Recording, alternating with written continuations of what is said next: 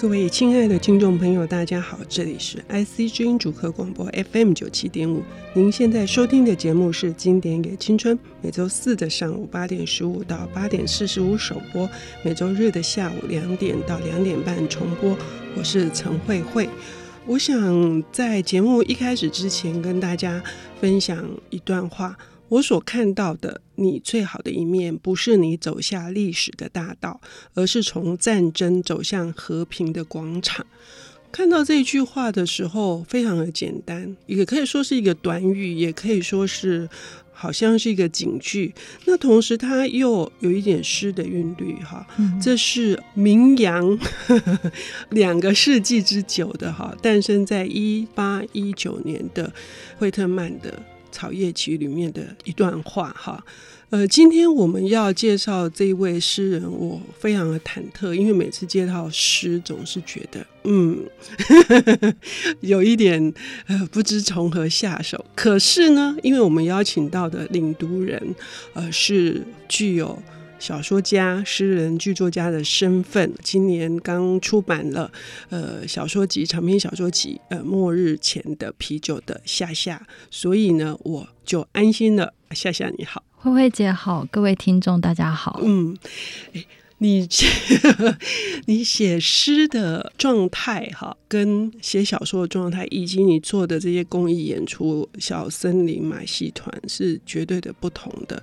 那我不知道，就是你会受到一些前辈诗人的影响或启发吗？就是这是你选惠特曼的一个原因吗？我会选择惠特曼，其实惠特曼是一个我。每年固定会拿出来的诗集，嗯，特别是在秋冬的时候，我觉得每当到了秋冬的时候，我的能量总是比较弱，嗯，可能是受天气的影响，受温度的影响。这个时候只要打开惠特曼，都觉得家里好像就点了一个壁炉的火，就觉得可以取暖了。然后我觉得惠特曼对我来说是有这样的取暖的功能的一位诗人，嗯，对，所以特别选他的诗。可是《草叶集》这个这本呃，我手上的版本哈，很厚的一大本哈，呃，这本书经过了将近有九次的修订哈，前后在出版的过程当中，嗯，很好奇就是。第一个，为什么有这样子的一个书名？第二个就是说，惠特曼他到底是一个怎样的一个诗人，以至于他可以这样子，就是受到后世的极度的推崇。呃，惠特曼这一本《草叶集》，据我所知，他取草叶的原因是因为就是在象征一些最平凡的。一些小人物，嗯，可能包括他自己，或者是你跟我，嗯，都有可能是那个草地上面那小小一株草叶。嗯嗯，所以取这样的名字。嗯嗯，就是有一点像我们说的，呃，一个水滴就是一个完整的世界，这样对这样子的感觉。那刚刚呃夏夏提到一个重点，就是惠特曼会被推崇，也是因为他自己本身就是一个木匠的孩子。嗯，那他没有受过什么教育。可是为什么他的诗会可以这样子广为流传？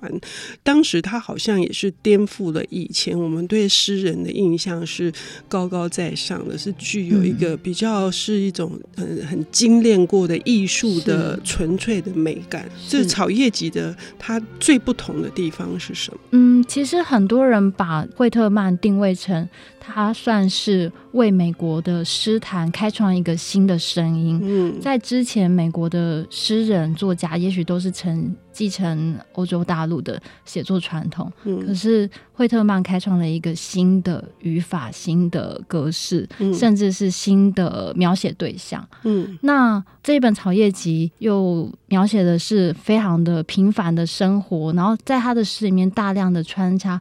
非常多，仿佛就是他亲眼站在路边看到的那一些过往的人，乡村生活的人，好像他就站在他们面前一样，把他们的形形体，把他们的样子、工作的样子，直接的描写描绘下来。嗯，我发现我常常会被这样子的作家吸引，例如像呃，俄国的剧作家契诃夫，他也是一个跟人民站在一起的作家，啊、然后去描描写这些小人物。对，嗯、说到契科夫，你好像做了一个听觉的计划，叫做契科夫，就叫契科夫 听觉听觉计划，这是怎么回事？嗯，这个契科夫听觉计划是我就。把契诃夫的四个剧本，嗯，都制作成广播剧，嗯，放在线上让大家免费下载。哦，对，所以大家只要搜寻这个关键字“契诃夫听觉计划”，就可以到网站上把它四个剧本都下载下来。嗯，所以是共通的。你对于这种呃，可能是比较低下阶层的，在社会的阶级来说比较定义的。嗯，所以惠特曼甚至有劳工。代表劳 工阶层、劳工代言人之称。他自己本身是印刷工，嗯嗯，他其实没有没有完整的受受教育，嗯嗯、然后反而是在印刷工厂里面工作。嗯、这也让我想到日本的另外一个大文豪，就是。松本清张，嗯，因为惠特曼当过很长期的工友，是。跟印刷工人，这几乎跟松本清张是一模一样的。嗯，可是可见美国还是跟日本有不同的，呃，就是对于阶层的那个松动还比较容易，因为惠特曼居然有机会去当编辑，而且帮一些报社，一开始有点像枪手的感觉，对，可是这在日本。嗯是不可能的，他就一路的被打到他四十岁才在文坛出道。嗯、那这个也是，也有人说，这是惠特曼是在美国的民主精神的实质意义上，从他的诗去展现的。所谓的民主精神是一种，我不知道夏夏你的体会是什么？是这些平凡人们他们的生活里面的这些动力吗？是这样吗？嗯，在《草叶集》里面，惠特曼确实都呃毫不避讳的去谈关于民主，关于他认为的想象中的民主是什么样子。嗯嗯，嗯就是一种呃一种平等，他也反对蓄奴，嗯，对不对？对，他也反对蓄奴，嗯，所以他是拥抱群众的。是，我觉得他的民主精神似乎是他是觉得群众是应该要是平等的去爱的。是，我觉得，呃，虽然他的诗读起来很多是还蛮在谈他的政治理念，可是其实把那些政治的表象拿掉以后，其实我觉得他在谈的就是关于爱，嗯，关于爱的真实是什么样子，什么样才是真正爱人的方式。嗯，所以尽管他被很多人认为说他的诗是很粗俗的，嗯、就相较于那些学院派的人，是太过于自由，也没有韵脚。可是就是真的很活泼，嗯，是非常活泼，而且好像田园风光的集锦都被他这样摘录下来。然后有时候可能到下一个篇章，又是呃生活在街头的都市，穿梭在都市的人群的那种画面，他不断的在做这样子的速写。嗯，我自己在读，就是这次因为脱下下服，我又重读《草叶集》，我就不禁联想到另外一个美国的天王，就是那个布鲁斯 ·Springsteen，哈，他被称为工人皇帝。也就是他也是都是在写这个比较底下阶层人们的心声，为他们唱出来。他们确实真的就是呃，希望能够是一种博爱的精神可以传达出去。嗯、可是具体而言，我很我还是要回到夏夏身上，就是说夏夏所汲取到的那个草叶集里面，对你而言的那个温暖的火到底是什么？我们休息一下，嗯、等一下回来。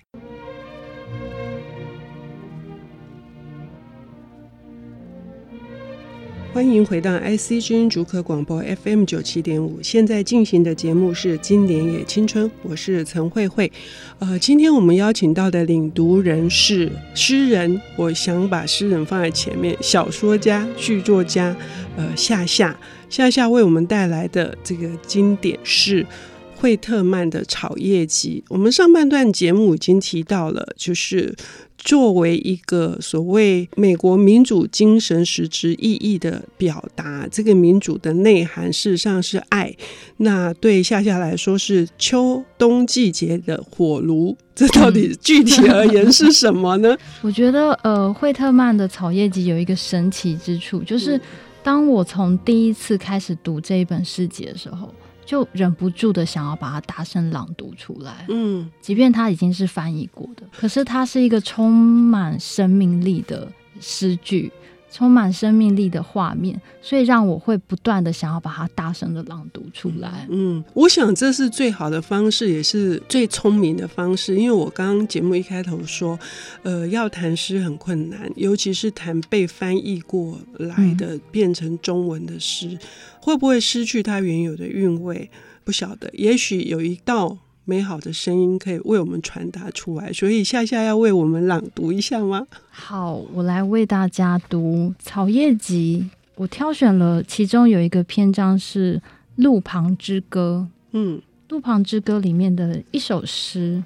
当我听见博学的天文学家，这首诗在有一些电影里面也曾出现过。嗯，这是一八六五年的作品。嗯嗯。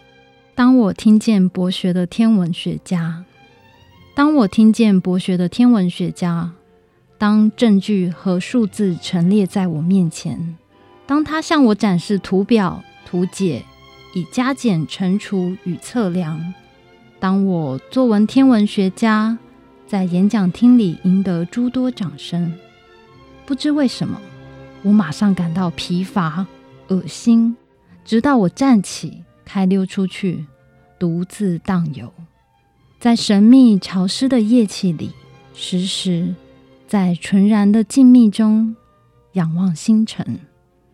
意思是我们不应该那么无聊的去听一个博学的天文学家 为我们为我们用 PPT 展现各式的 加减乘除的图表。我们应该我们应该要溜出去，对不对？我们要勇敢的、大胆的，是还是我们应该静悄悄、蹑手蹑脚的从后面溜出去？我觉得我们现在这个时代确实是一个非常向往实证，嗯，向往有图有真相，嗯，证据。这件事情，然后凡事都好像可以用科学解释出一个道理。嗯，我记得像我前阵子在跟我姐姐的小孩，他才四岁，我在跟他聊星星、月亮这件事情。然后当我告诉他说：“哦，星星，我念了一些段落，谈到说，哦，星星有可能像锐利的玻璃碎片一样，可能会把你的手弄伤。”那个小孩子可以立刻告诉我说：“星星不会有锐利的碎片，星星就是像陨石一样。”它们是一个球状的，就他们的科学知识、天文知识非常的丰富，以至于他没有办法去想象，嗯，科学之外的其他的那种想象力的空间。也就是说，如果没有一些，就是我们太过于在图鉴、百科全书里面，嗯，呃，对于一个知识的分析，是而没有办法用。一个故事，一个传奇，嗯，的方式去展演它，嗯，以至于我们欠缺的那个感性。是，我觉得惠特曼在这首诗里面提醒的是，我们其实都有一种本能，嗯，也许是不需要透过博学的人，不管是不是天文学家，嗯，也许不需要透过那些人才能告诉我们答案，嗯，也许我们的身体里面就有装了内建的某些机制，是可以让我们知道。真正的奥秘是在哪里的？可是如果我们不溜出去，我们那个内建的装置就没有办法开启。是，所以也许这件事情有趣之处就在于我们必须。从某一种状态中溜出去，真好。希望我们这充满了悬疑跟哲理、哲思的话呢，能够传达到呃、嗯、听众朋友的心里面去。嗯，嗯，除了这一首之外，夏夏还要为我们分享的是哪一首呢？呃，我还挑了一首是在他的《秋之溪流》这个篇章里面，嗯、其中的一首诗。这首诗的题目叫做《给平凡的妓女》。好，我来为大家读：给平凡的妓女，请镇静，请宽心与我交往。我是华特·惠特曼，慷慨健壮，一如大自然。非等到太阳排斥你，我不会排斥你；非等到流水拒绝为你闪烁，树叶拒绝为你瑟瑟作响。我的话语不会拒绝为你闪烁，为你瑟瑟作响。我的女孩，我跟你定个约，我要你好好准备，好与我平起平坐。我要你忍耐，完美只等到我来。我且先以意味深长的顾盼向你致敬，让你对我永不忘怀。嗯，我们必须注解一下，就是这一首诗是在什么状态之下写下来的，而他想要启发我们或是引领我们的，呃，是怎样的一个思绪？惠特曼曾经提到过，他这一首诗给平凡的妓女，他的灵感是来自新约圣经。新约圣经里面有一个段落是在讲通奸的妇人，嗯，那个段落其实蛮多人，即便没有接触过圣经，也曾经听过这个故事，嗯，是一个通奸的妇女，她被村子里面镇上的人抓到，那当时的刑罚是要以众人丢石头处死这样子。可是这时候，耶稣就来到群众的中间，告诉大家：你们当中谁没有罪，就可以拿石头丢他。嗯。听完以后，呃，群众当中从老到小，一个一个就放下石头离开了。呃，所以呃，我自己读到的，也许这不是单纯的是平凡的妓女，而是一所有的。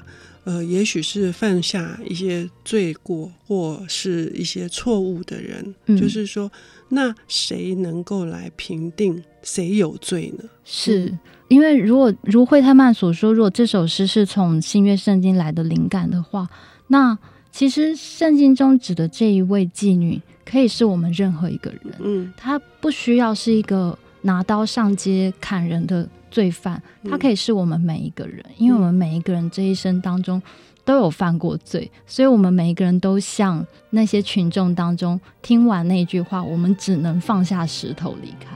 嗯，嗯，也就是说，在我们的身边、我们的周遭，我们常常容易看到别人的错，是呃，我们常常比较轻易的会呃去定别人的罪，可是我们自己呢？我们有没有回过头来？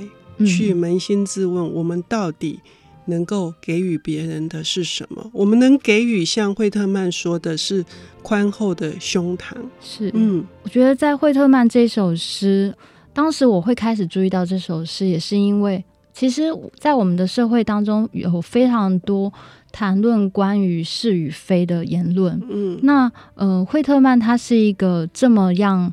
去崇尚民主精神的，我会想要从他的诗里面去看到他如何去面对跟他不一样的声音。那我可以说是在这一首诗里面得到一个解答。他让我看到，其实我们每一个人都可能像这个平凡的妓女一样，而他在诗中告诉我们，是他要与这样的妓女平起平坐。嗯，这种平等也是我们上半段所说的是内心是怀着。广大的爱的，是嗯，嗯，我们真正能够爱别人，平等才可能成立。是，嗯嗯，也许真正的民主就是去包容每一个人，接受每一个人和我们不一样的人。嗯，嗯呃，这是一个非常重要的关照，尤其是在很多这样子的黑白曲子的争论的时候，我们来读读这一段话，这首诗吧。谢谢夏夏，谢谢主持人，谢谢。